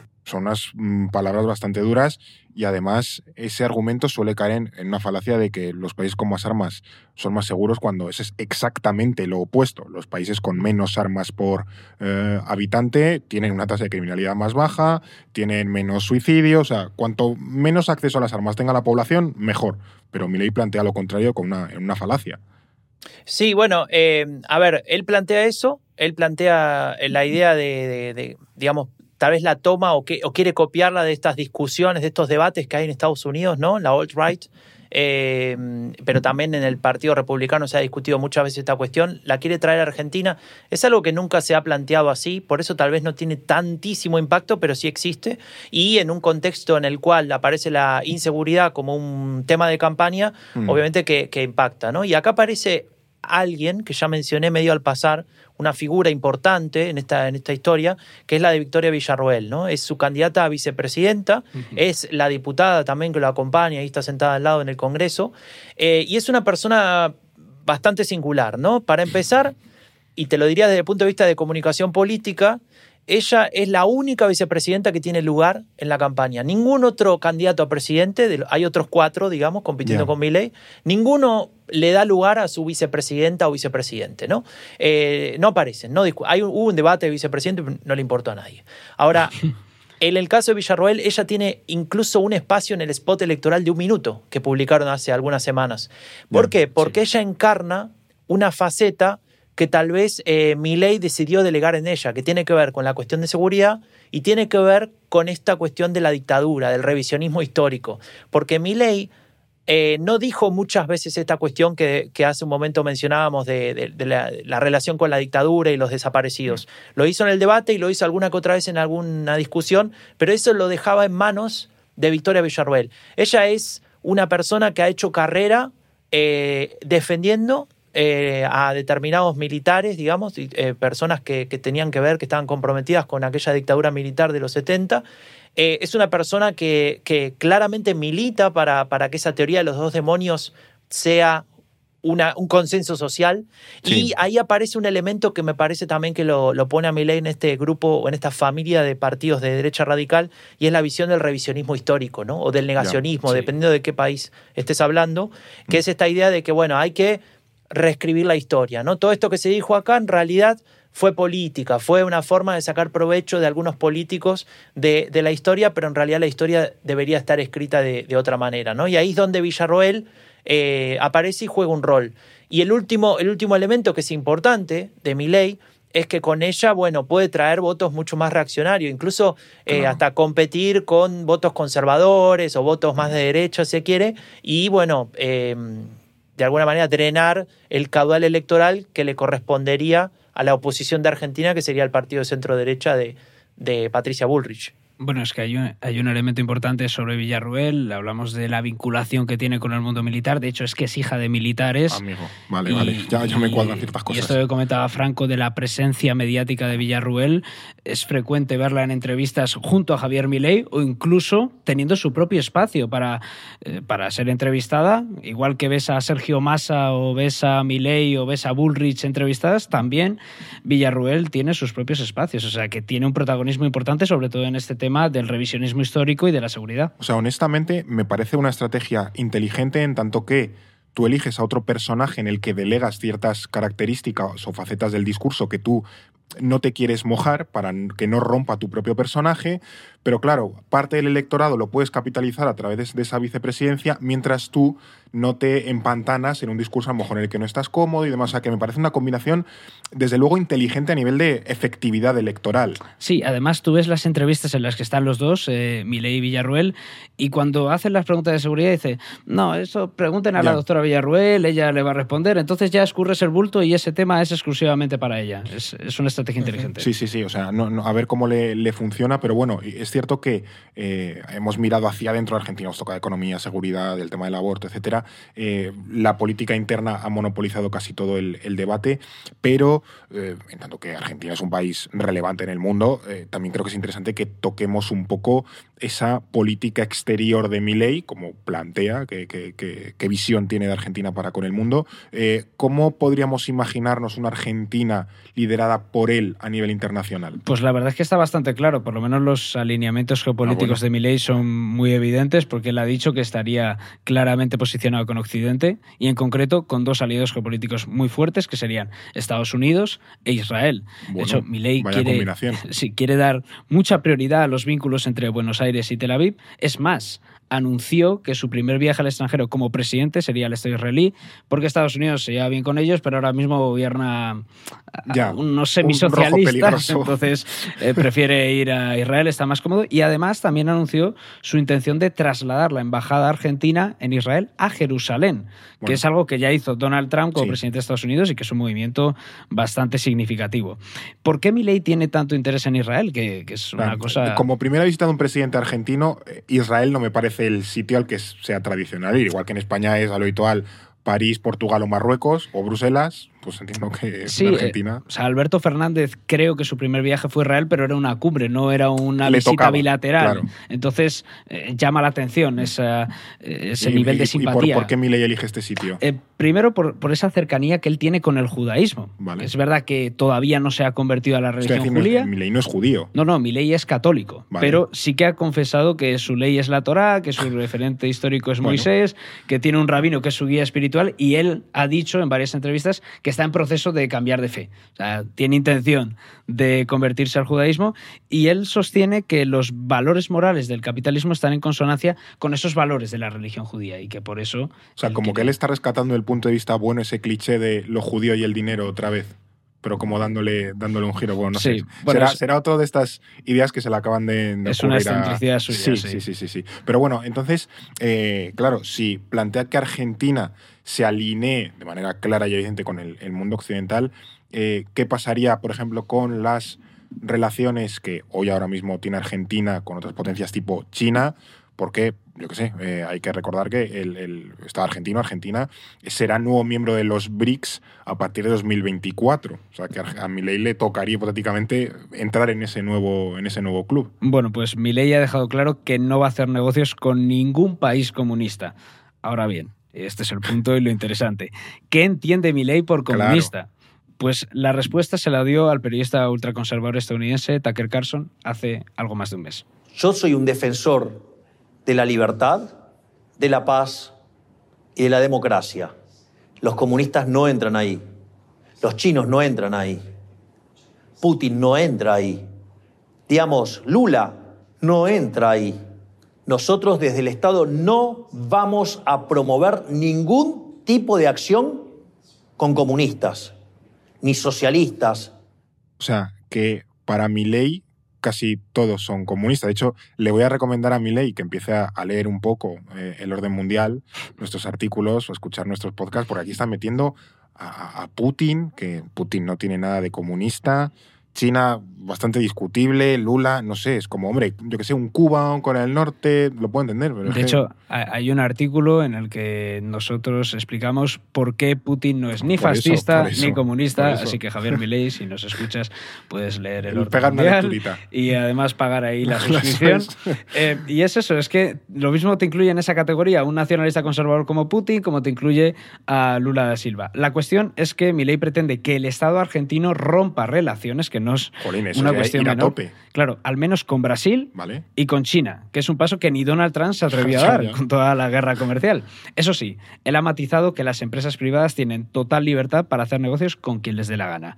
Pero es evidente que esos negocios se van a ver afectados por la ruptura de relaciones políticas. Claro. Y más teniendo enfrente a un país como China, donde las empresas están fuertemente supervisadas e influenciadas por el Estado. ¿Esto qué implica? Primero, que Argentina no va a ser miembro de los BRICS con Milei, o al menos eso es lo que ha dicho él. Mm. Segundo, que cualquier intento de integración latinoamericana se verá al traste. De hecho, Milei también quiere acabar con el Mercosur, que es el principal bloque económico del continente. Y tercero, que los flujos comerciales con China y sus cuantiosas inversiones en infraestructuras, que ya vimos también en el episodio de la nueva ruta de la seda, se van a ver amenazadas, porque hay que recordar que Argentina fue uno de los últimos países que se unió precisamente Es a esa iniciativa de la nueva ruta de la seda y que Pekín tiene varios proyectos de infraestructura en el país y la mayoría de ellos con inversión estatal, no privada. Claro. Y que además tanto Brasil como China son sus principales socios comerciales. Eso te iba a decir que Brasil lo veo lógico, pero sí sabía que Argentina exporta muchísima producción a, a China, sobre todo, pues yo qué sé, la, la soja, por ejemplo, Sí. es uno de los, eh, vamos, de las mercancías, de los productos habituales de exportación a China. Y luego por cercanía geográfica, pues me parece bastante verosímil que, que los dos países con los que quieres romper relaciones sean a la vez Sí. tus dos mayores clientes. O sea, él es economista, entiendo que no es la, la mejor idea de- del mercado, pero bueno, eh, también estas bravuconadas, estas fanfarronadas huelen un poco a lo que ocurrió en Brasil cuando Bolsonaro llegó Sí. al poder, porque de primeras decía que China era una depredadora y que incluso, eh, bueno, empezó el mandato viajando a Taiwán, también le gustaba ir fuerte y apostar fuerte en los, en los viajes internacionales, y al final mm, Bolsonaro acabó regalando a Xi Jinping un chándal del Flamengo. Es una Que- imagen que maravillosa. Es muy futbolero, entonces supongo que le hizo ahí el, el regate, nunca mejor dicho. Totalmente. bueno, bien hilado eso. A ver, vamos a ver qué pasa, pero desde luego una ruptura de relaciones entre Argentina y China y también con Brasil podría tener consecuencias, yo creo que todavía más devastadoras para su economía. Y ahora con todas estas eh, excentricidades, bueno, planteamientos eh, o propuestas casi suicidas en el plano comercial exterior, eh, ¿cómo se explica, ahora creo que es interesante que, que volvamos un poco a bajar a la, a la tierra, entrar en esa mente no tanto de Milei, sino del votante de Milei, ¿cómo se explica que Javier Milei ahora mismo esté triunfando en Argentina, Franco? Mira, hay em, en la ciencia política hay muchísimos estudios sobre derecha radical, ¿no? Y, Sí. y en particular sobre el lado de la demanda, es decir, por qué explica esto, ¿no? ¿Qué explica no solamente que Milei, sino que cualquier otro partido de este tipo triunfe o tenga o sea relevante en términos de votos, ¿no? Mm. Hay un autor que les voy a recomendar leer, está traducido al español, se llama Cas Mude con dos D, D de dedo, eh, y, y él, plant, él Buenísimo hizo- su libro, la, la ultraderecha hoy se llama su Exacto. libro. Sí, Fantástico. ese mismo. Ese es uno de sus libros. Hay uno anterior, eh, eh, más teórico, si quiero, o mejor dicho, más, más académico, eh, que él escribe tratando de sintetizar los resultados de cientos de estudios sobre con esta pregunta. ¿no? Y entonces él llega a la conclusión de que hay tres grandes grupos de teorías, ¿no? Y ninguna tiene razón 100%, sino una combinación de ellas dependiendo también del contexto. Por un lado aparece la crisis política, crisis de representación, crisis con los partidos políticos. Por otro lado aparece la crisis económica, ¿no? Desigualdad, mala distribución de la riqueza, etc. En un tercer punto aparece la crisis cultural, que tiene que ver con esto que veníamos hablando, ¿no? De, de- de miedo al cambio, medio- miedo a, lo- a los cambios de roles, a- Sí. al, al nuevo ordenamiento de la sociedad desde lo social. Eh, y un cuarto elemento tiene que ver con el issue, es decir, el tema que se está discutiendo en el momento. ¿no? Un, un caso muy claro, siempre lo planteo cuando hablo de derecha radical, como ejemplo es el de Vox, ¿no? que, que en su momento, en 2015, cuando nace, tiene todo para aparecer y no aparece, porque aparecen estas estas tres crisis que mencionaba al principio, pero recién con lo de Cataluña es cuando ahí empieza a ocupar ese espacio. ¿no? Es, eso no, Cataluña existe solamente en España, ¿no? E- esa discusión no aparece en otros países. Entonces, Claro. claro, ahí tiene ese, ese, si querés, ese elemento disparador. Volviendo a Argentina, entonces, una cosa ya la mencioné, el hartazgo social, el cansancio, no solamente con tal vez con los políticos, ¿no? Así como hablando de, de una especie de, de ente, ¿no? Eh, amorfo, pero que compone a todos, cosa que también es exagerado y es reduccionista, pero está ahí. Eh, ese hartazgo social, ese cansancio, esa idea de que, bueno, no puedo planificar nada, eh, si voto al peronismo como era Alberto Fernández, pasa lo que igual pasa. Si el año ante, la elección anterior voto al macrismo, que era el que venía a cambiarlo todo, tampoco. El país más endeudado de, de- de la historia eh, de Argentina, ¿no? Digamos, Mm. eh, el país más endeudado en relación al FMI, una- un- unas cuestiones, bueno, impresionantes. Entonces, esa situación se manifiesta ahí. Y por otra parte, eh, aparece la crisis económica, ya lo mencionaste, ¿no? 120% de inflación, bueno, eh, gente, acá hay un elemento interesante, ¿no? Cuando uno dice crisis económica, piensa, por ejemplo, en desempleo como un indicador. Bueno, el desempleo en Argentina no es tan alto, pero el problema, y esto es lo que llama más la atención, trabajando sos pobre. Es decir, vos Ya. trabajás, vas Sí. 8 horas por día, 40 horas a la semana, haces lo que tenés que hacer, volvés a tu casa a fin de mes y no llegas a fin de mes, ¿no? Con el, con el dinero, digo. Eh, es, es, es brutal, ¿no? Pensarlo así. Que y con la son inflación todo eso se ha disparado Sí. también, la pobreza. O la inflación, la devaluación de la moneda, etcétera, Claro. la pobreza eh, es una consecuencia. Entonces, con, ese, con esa combinación de factores, sumándolo, sumándole una pulsión autoritaria que existe en ciertos sectores de la sociedad argentina, como en cualquier sociedad, bueno, ahí se genera un combo en el cual Javier Milei entiende cuál es la pregunta de la elección, ¿no? ¿Cuál es la pregunta? Es, bueno, queremos un cambio, pero que no sea ninguno de estos dos que están ahí. Ergo, yo. El problema aparece cuando, como comentábamos antes, se empieza a discutir, bueno, pero vos podés gobernar, vos, vos tenés gobernabilidad, vos podés justificar que llegás al poder y tomás las medidas que vas a tomar, eh, las podés llevar adelante. Bueno, ahí son preguntas todavía demasiado abiertas, ¿no? Claro, y creo que esto que acaba de comentar Franco hila muy bien con un elemento muy importante, Fer, y es que Milei, tal y como se define él, es un outsider dentro de los outsiders. O sea, no forma parte de esa clase política que ha generado todos estos problemas. De hecho, fíjate cómo lo explica. Se acabó la joda. Y esto solamente lo puede hacer un outsider, lo puede hacer un tipo que viene de afuera y no cualquier tipo de outsider, porque está llena la historia de outsider que se meten en estructuras preexistentes. Nosotros somos outsider, outsider, porque somos outsider sin estructura precedente, que la construimos para esto. ¿Para qué? Para sacarlos a patadas en el culo.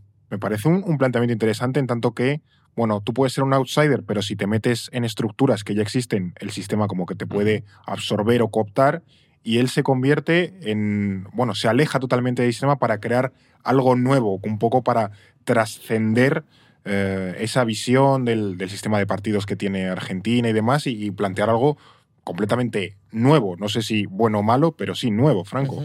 Sí, bueno, en Latinoamérica tampoco es una novedad, ¿no? Ha habido otro tipo de, de irrupciones en la política de gente que no tenían nada que ver con la política, aparecen y Mm. eh, arman su, su fuerza electoral, eventualmente se convierten en partidos, eventualmente desaparecen, ¿no? Se disuelven como con la figura misma de que subió. Claramente no es Donald Trump, no tiene el Partido Republicano atrás ni ningún otro Claro. partido.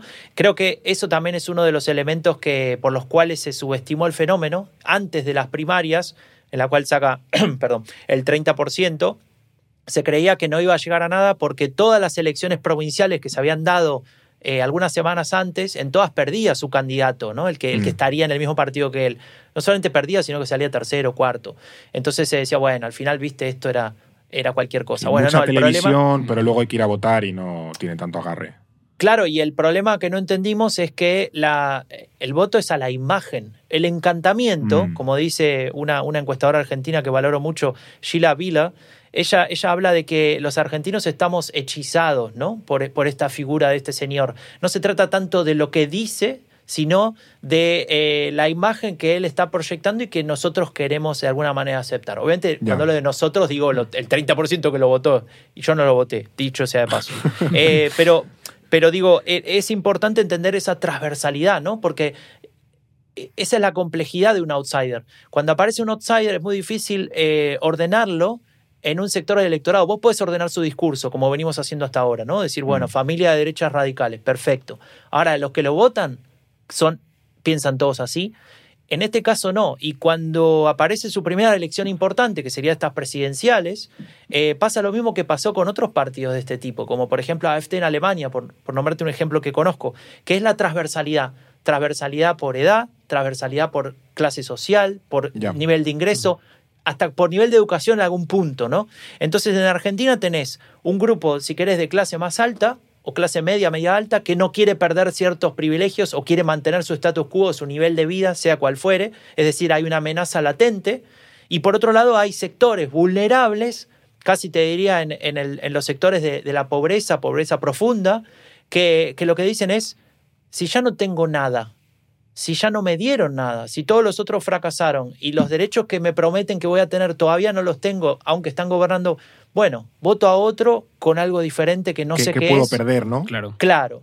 Y ahí Ya. donde se apa- aparece esa transversalidad. Y aparece también el voto joven, que sería ese voto, si se quiere, que por un lado busca un horizonte y por otro lado, esto lo, lo analiza muy bien Pablo Seman, que es un sociólogo en- eh, de Argentina que, que estudia el tema de juventud y, y este tipo de la relación con este pensamiento libertario de derecha o de, de- de derecha radical, que él habla de esta idea del emprendedurismo, ¿no? Esa idea de que, bueno, vos podés hacer tu propia vida, vos podés solo eh, proyectar, crecer y convertirte en esa persona que querés ser, porque todo depende del mérito, ¿no? Muy y todo discurso es- de Crypto Bro, exactamente, exactamente. por darle Y- aterrizaje a la idea. en una, en una, en- entonces, cerrando con la pregunta anterior, en un contexto de hartazgo, crisis económica, falta de perspectiva, no sabes cuánto va a valer mañana el precio de la comida, ni hablar de planificar, invertir en no sé qué cosa. Mm. Bueno, para una persona joven, tal vez Javier Milei dice, es, eh, no sé, la, la- la- la única, la única posibilidad de, de mandar un mensaje al resto de la clase política, ¿no? Hombre, eh, también eh, esa construcción que tú, que tú dices del, del discurso parece como el, el mensaje político total y definitivo, porque apela a todo el mundo, le gusta a todo el mundo, da igual cómo te identifiques, eh, jóvenes, más mayores, hombres, mujeres, asalariados, empresarios, o sea, como que es el, el- yo digo, el, el mensaje político Sí. total. Sí, totalmente. Te explica cómo te puede votar desde un joven hasta un trabajador peronista que ha sido la base de votantes del kirchnerismo y que ahora está cansado y que está desesperado, que ve que sus promesas no se van a cumplir y que se entrega a un discurso mesiánico de un hombre que, que es capaz de eh, aglutinar en un discurso libertario que nunca ha triunfado tanto Claro. una masa de votantes tan heterogénea. Pero independientemente de si puede luego cumplir las- todo lo que ha prometido y en la forma en la que ha prometido, eh, sí me surge la, la duda y un poco la, la- idea de hasta qué punto eh, Milei ha sido muy bueno sabiendo identificar los problemas de Argentina y al menos dar una respuesta discursiva. No digo la solución real o la, la mejor solución, pero desde luego dando una solución que mucha gente está dispuesta a comprar y al final la política en parte va de eso, de ganar apoyos y luego llevar a cabo tu, tu programa eh, político. Eh, No, no sé, Franco, si piensas que el análisis que Milei está ahora mismo haciendo de la realidad, de la, del sentir argentino, es el correcto. Mira, mira, eh, ahora voy ahí, pero, pero una cosa que me pareció súper importante lo que dijiste hace un momento, eh, que el tema de este, eh, él tiene la receta perfecta, ¿no? O sea, copiémosle y vamos a ser todos presidentes de algún país. Eh, ojo, ojo, eso es así hasta que llega la repregunta. Hasta que alguien le hace la pregunta correcta. Y muchas veces eso es lo que no pasaba en aquel Canal América. Me voy al inicio de este episodio, ¿no? De lo que decía David. La repregunta no existía, ¿no? ¿Qué querés hacer, Milei? ¿Cómo lo vas a hacer? Ay, mira qué bueno. Y nadie le decía, pero vos estás seguro de que esto funciona de tal o cual manera. ¿Vos estás seguro que podés privatizar la educación si es competencias de las provincias y tenés que reformar la constitución con dos tercios de la Cámara? No. Bueno, hasta que aparece la repregunta, la receta es perfecta. Luego Claro. se desvanece y ahí es donde vemos que el mensaje es unidireccional. Entonces, ahora sí, volviendo a tu pregunta, este análisis de la realidad, bueno, como todo análisis que podemos hacer, en tanto y en cuanto hablamos solos y hacemos un monólogo, la visión disruptiva de mi ley, radical, porque ofrece o, propone, digamos, una solución de raíz, hay que cambiar todo así de plano y vamos a arreglar todos los problemas, eh, aparece como, como algo que, con lo que no se puede- invencible, ¿no? No se puede combatir con eso. Sí, Ahora cuando sí. aparece la repregunta, empiezan los problemas. Y una de las repreguntas, que a mí me parece que hay poco sobre eso, y que es una de las cosas que planteo en, en algunos, eh, en algunas charlas sobre el tema, también en algún artículo del orden mundial, eh, planteo también esta discusión, es el componente autoritario de este mensaje, ¿no? Y que va más allá del estilo violento, esto que vemos de que grita, va con la motosierra, dice un montón de barbaridades, malas Mm. palabras, etcétera, insulta a gente, caso de misoginia, etcétera. Voy a otra cosa. El otro día, cuando empezó el debate, empezó él, ¿no? Por sorteo le tocó empezar a él. Y el primer mensaje fue do- dos o tres cosas sobre su diagnóstico del país. Dice, lo que tenemos que hacer es eh, reducir el gasto público, estas cosas que hablamos hasta ahora. Y después dice algo muy particular. Y dice, si me dan 20 años, yo puedo convertir a Argentina en Italia o en España. Si me dan 30, podemos ser Alemania. Y si me dan 50, podemos ser Estados Unidos. Una persona, un demócrata, un candidato a presidente en un país republicano y democrático que plantee que su idea tiene que perdurar 30 años como la, o 50, como la estaba planteando, envía una señal antidemocrática. Más allá de que después me puedas decir, bueno, es una visión del mundo, etcétera, el partido, no sé lo que quieras. Eh, es una visión antidemocrática y de alguna manera ratifica esa idea de que todos estamos equivocados. O sea, el, el único camino es el de él. Y ahí vuelvo a lo que te decía antes. Mm. Sin repregunta. Sin repregunta, el único camino es el de él. Aparece este elemento de los neoreaccionarios. Esto lo explicó también Jaime Caro ahí en el orden mundial. Para el que quiera o la que quiera leerlo, que, que vaya a buscar sobre eso. Pero es interesante esa visión del mundo de que el liderazgo está reservado para los más aptos, no para los que elija la gente de manera democrática. ¿no? Y acá aparece un segundo aspecto autoritario, peligroso, y con esto cierro, eh, que es una anécdota también, si se quiere, o mejor dicho, un- un- una situación que vivió, que es que en una entrevista, en un ida y vuelta con dos, eh, con dos periodistas eh, de un canal online, le preguntan, ¿usted cree en la democracia? ¿No? De- él estaba hablando y lo interrumpe, ¿pero usted cree en la democracia? Mm. Y él duda y dice, no, bueno, digamos, digamos, él tiene un montón de latiguillos, tipo, digamos, vamos, no sé, y empieza a decir, pero usted, usted conoce el teorema de Arrow. Y, y la chica dice, no, pero yo le estoy preguntando otra cosa, ¿no? Eh, si usted cree en la democracia, dígame sí o no. No, es más complejo que eso. Y empieza a citar a Arrow, que es un. da igual ahora, pero, pero Arrow, digamos, de alguna manera, su, te- su, te- su teorema habla de eh, que la democracia puede ser eh, no, no el sistema político más estable del mundo y demás cuestiones. Da igual. El punto es que Javier Milei tiene esos elementos de componentes autoritarios que tendríamos que tener incluso mucho más en cuenta que, todo que todos los, los- los elementos más superficiales y más locos, si se quiere, que pueda plantear él, su figura.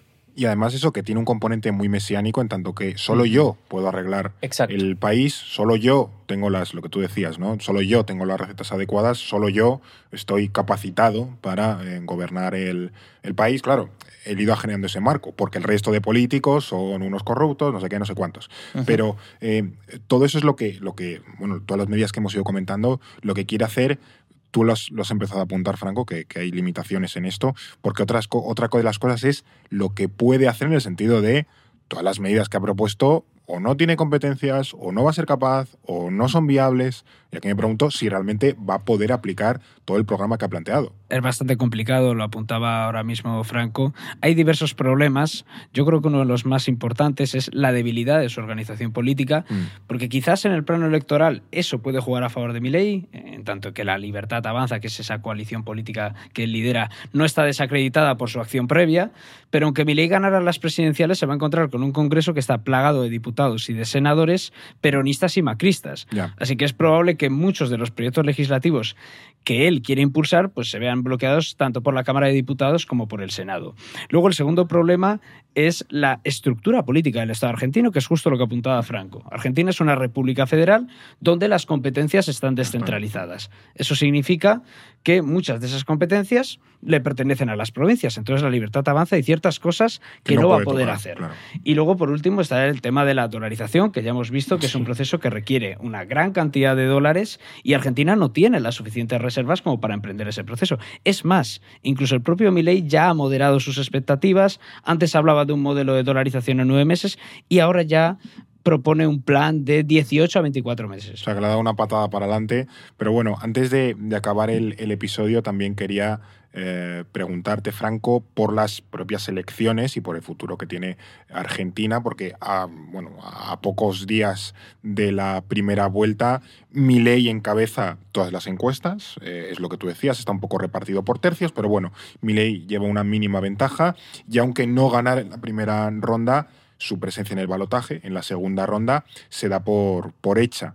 Eh, No sé qué opciones reales tiene a la hora de poder ganar a Massa, el candidato del, del kirchnerismo o del oficialismo, o a Bullrich, que es heredera un poco de, de Macri, en una hipotética segunda vuelta. Mira, él tiene, él tiene chances de ganar. Eh, incluso hasta no hace mucho se hablaba de que, que podría llegar a ganar en primera vuelta. Es decir, en Argentina hay un sistema que si obtenés 40% eh, y 10 puntos de diferencia con el segundo, podés llegar a, a ser presidente igualmente, ¿no? Sin segunda vuelta. Bueno, ahora ya ese escenario se desvanece. Eh, y en la segunda vuelta, los escenarios que plantean las encuestadoras siempre lo dan ganador, o en general lo dan ganador, ¿no? Después podemos discutir tema de encuestas, metodología, pero no nos metemos ahí porque si no este podcast dura siete horas. Eh, lo, lo- lo más importante de, de- de esos escenarios es que justamente son eso, escenarios hipotéticos. Cuando llega la verdad, cuando llega la final del mundo y estás ahí frente a frente, un balotaje entre, desde mi punto de vista, Milei contra Sergio Massa, porque Bullrich realmente se está desinflando bastante Claro. en estos tiempos, en estas semanas. Eh, ahí creo que la situación también cambia. Las, la, digamos, la, la psicología de, de todos los votantes del electorado se puede, se puede reordenar en función incluso de lo que pase en esta semana y en la que sigue. Siempre pasan cosas, siempre puede cambiar. Y ahí donde, donde creo que el- llega ese momento real y para responder a tu pregunta, sí tiene opciones reales de ser presidente Milei y posiblemente Argentina tenga el primer presidente libertario de la historia. No sé. Tremendo titular.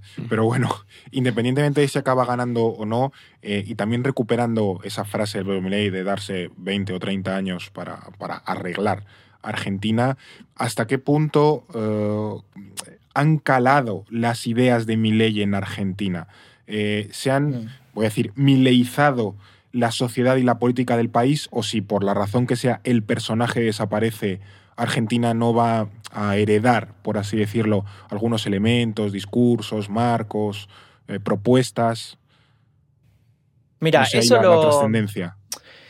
Eso lo- no lo podemos saber ahora. Yo no te podría responderlo con, con facilidad, pero sí hay algo que, que ahora sí tal vez lo digo desde el punto de vista personal y es lo que, lo que más me interesa y la razón por la que estudio estos fenómenos de derecha radical eh, y tiene que ver con la normalización de ese discurso. Es decir, Mm. que, que nuestras sociedades, esas propuestas de país, esa visión del mundo, esa forma de, de- de querer ordenar una sociedad, eh, se convierte en una opción normal, ¿no? En una opción que sea parte de, de otras opciones que desde mi punto de vista genere un país o una nación menos democrática, menos inclusiva, más desigual y donde, donde la, la convivencia esté en peligro, ¿no? Y, y creo que esa es siempre, siempre la pregunta que me queda al final con cada ultraderecha en cada país y es, no importa si gana o pierde, no importa si llegan al poder, claro que después pueden cambiar cosas si son gobierno, pero lo más importante es que los sedimentos de su pensamiento van penetrando y van quedando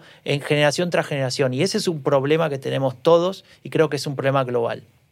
Y es que esta normalización del discurso de Milei, esta asimilación, se ha visto muy bien, por ejemplo, en los debates presidenciales. Tú, por ejemplo, veías hablar a Patricia Bullrich y te apelaba constantemente a la mano dura, hablaba del estado de los burócratas, de los políticos corruptos, kirchneristas en este caso, Claro. que roban a la gente. Pero al final, Milei ha establecido un marco y una serie de debates que ningún político argentino a día de hoy puede ignorar. Y creo que eso demuestra la influencia que está teniendo. Sí, yo me quedo también con la, con la reflexión de, Franco de que lo relevante no es tanto si, si gana o no unas elecciones, porque esto no, no, es, no es flor de un día, sino al final la trascendencia del movimiento y los pensamientos. Lo hemos visto en Estados Unidos, que la sociedad se ha trampizado, incluso Biden ha tomado elementos de la política de Donald Trump en algunas áreas, que Brasil también se ha bolsonarizado en algunos aspectos, también tenemos por ahí flotando las elecciones en, en Polonia, Eh, si en el día de mañana Orban sale del poder a ver qué pozo deja en la sociedad húngara, España con Vox o donde nos, nos queramos ir. Es evidente que ahora mismo las, las derechas radicales tienen muchísima influencia y que van a ser un actor relevante a nivel de pensamiento, pero también de acción de, las, de los próximos años, quizá décadas. Eh, os quiero dar las gracias a los, a los dos, gracias eh, David por, por tus claves y por tenernos audios tan, tan interesantes. un placer, como siempre. Y también muchísimas gracias Franco porque creo que has dado un análisis fantástico, muy en profundidad de cómo piensa Javier Milei, cómo cómo podemos entenderle más allá de eso, del personaje, de la caricatura que a menudo se, se, pinta y que creo que por desgracia se le va a pintar a menudo, ¿no? Va a ser más vendido como el, mediáticamente hablando, ¿no? Como el personaje, el, el, el payaso y no tanto como una persona que independientemente de si estemos o no de acuerdo con su pensamiento, lo tiene, está muy arraigado y está influyendo. O sea que gracias, Franco, por, por tus claves. Muchas gracias a ustedes por invitarme desde ya. Un placer. Y luego también gracias a ti que nos estás escuchando en Spotify, en Evox o en Apple Podcast o que nos estás viendo a través de, YouTube. Recuerda seguirnos en los eh, canales. Aquí te hemos dejado recomendaciones como los libros, que luego los pondremos en las recomendaciones. También te recomiendo el podcast de Franco, Epidemia Ultra, para que te lo pongas. Hay claves interesantísimas. Y nosotros aquí en No es el fin del mundo te esperaremos la semana que viene. No es el fin del mundo, el podcast semanal del orden mundial. Producido por The Voice Village. Dirección Eduardo Saldaña. Conducido por Fernando Arancón y guion de David Gómez y Alba Leiva. Producción ejecutiva Ricardo Villa. Diseño de sonido y sintonía original Pablo de Diego.